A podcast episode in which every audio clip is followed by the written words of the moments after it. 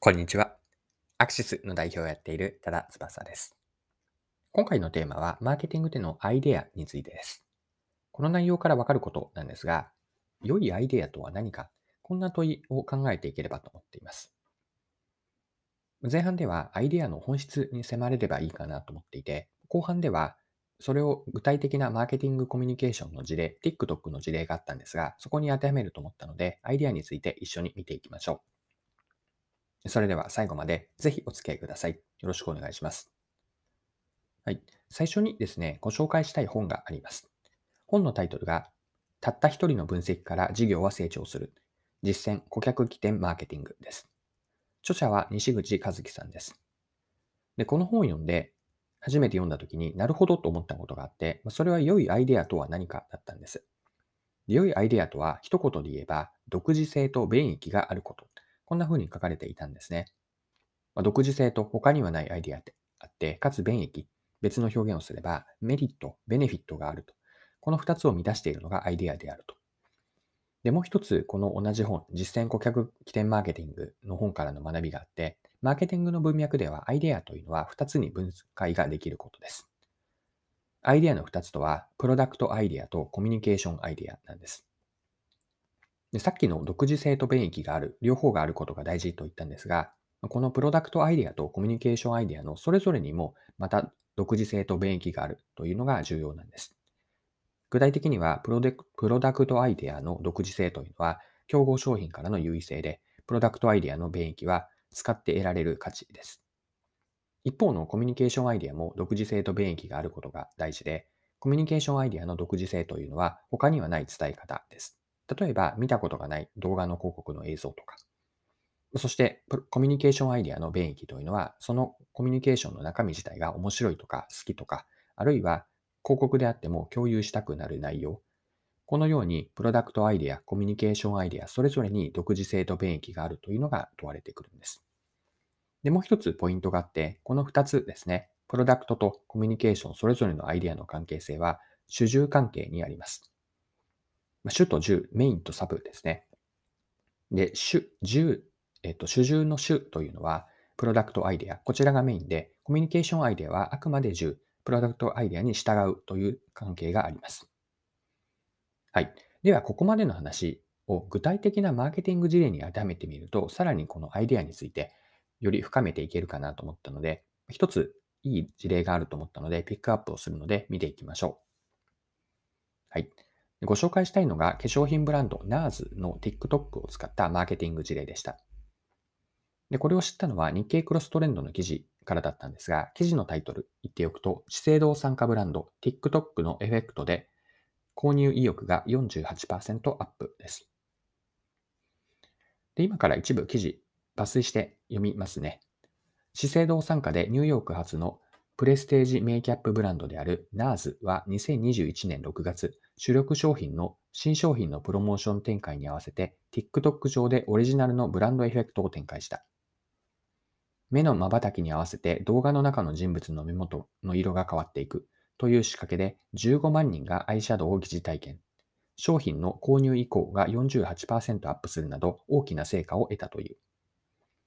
はい。以上が日経クロストレンドの記事で2021年の12月の27日のものです。で、ナースは TikTok の広告メニューの一つであるブランドエフェクトを使いました。ブランドエフェクトとは 2D とか 3D または AR などを活用し、リッチなブランド体験を提供できる広告メニューです。ナーズはこのブランドエフェクトから TikTok 上でメイクの疑似体験をできるようにしたんです。これはまた記事から引用しますね。ナーズで展開したナーズクワッドアイシャドウは TikTok と共同開発したエフェクトで人物が登場している動画に使うと、目元が実際の商品と同じアイシャドウを塗ったように再現される。また、動画中の目の瞬きや音楽に合わせて、商品にある4種類の色へ次々と変わっていく仕掛けもある。楽しみながら本格的なアイメイクを疑似体疑似体験できるのがこのエフェクトの特徴だ。はい。以上が記事からの引用でした。で、ここでですね、最初に見たアイデアの話ありますよね。で、そのアイデアというのを NARS のこの TikTok 活用に当てはめてみましょう。でその前に簡単に復習になるんですが、アイデア、良いアイデアというのは2つを満たしていて、独自性と便益の両方があることでした。また、アイデアは2つに分解することができて、プロダクトアイデアとコミュニケーションアイデア。この2つには主従関係があって、プロダクトアウプロダクトアイデアがメインです。はい。では、これを踏まえて、NARS のプロダクトアイデアとコミュニケーションアイデアは何かについて見ていきましょう。前者、NARS のプロダクトアイデアなんですが、それぞれ独自性と便益は何かを見ていくと、NARS のプロダクトアイデアの独自性というのは、一つで4色のアイシャドウを持っていることです。また、利用者への便益、ベネフィットというのは、その日の気分とか表現したイメージによって使い分けるので、まあ、様々ななりたい自分になれること。これが NARS のプロダクトアイデアの便益です。また、コミュニケーションアイデアなんですが、NARS のブランドエフェクトを使ったコミュニケーションアイデア、独自性というのは、TikTok の最新広告メニューであるブランドエフェクトを、えっと、TikTok と共同開発して展開していると。ここを独自性と見ました。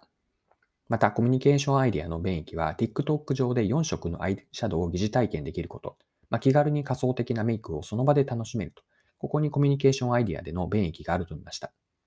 で、このように今、4つですかね、整理をしてくると、NARS のプロダクトアイデアとコミュニケーションアイデアがきれいに連動していることがわかります。で、TikTok のブランドエフェクトの効果、最後にどういうものだったかなというのを付け加えておくんですが、まあ、結論、NARS の TikTok を使ったマーケティングというのは成功しました。で、これは記事に書かれていたので、そのまま引用しますね。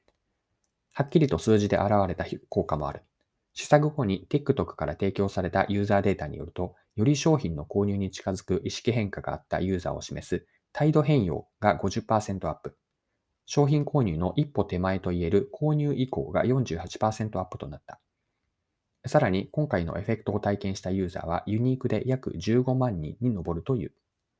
はい、以上が記事からです。では最後にですね、今回の内容から学べることを整理しておきましょう。まあ、一言で表現をするなら、学びはアイデアを解像度高く捉えようです。で、アイデアというのは、ともすれば曖昧で抽象的なワードなんですね。まあ、人によってその意味合いや言葉の使い方が異なるんです。で、アイデアの要素を2つに分けて、それが独自性、ユニークさと便益、もたらす価値とかベネフィット。この独自性と便益があるかは、筋の良い着想かどうかのチェックポイントになります。また、マーケティングの文脈では、アイデアといっても商品やサービスについてのプロダクトアイデアなのか、それともマーケティングのコミュニケーションにおけるコミュニケーションアイデアなのかは分けて考えて、そしてこの2つには主従関係があると。これも忘れてはいけないことかなと意識しておきたいことになります。はい。今回も貴重なお時間を使って最後までお付き合いいただきありがとうございました。これからも配信は続けていくので、次回の配信でまたお会いしましょう。それでは今日も素敵な一日にしていきましょう。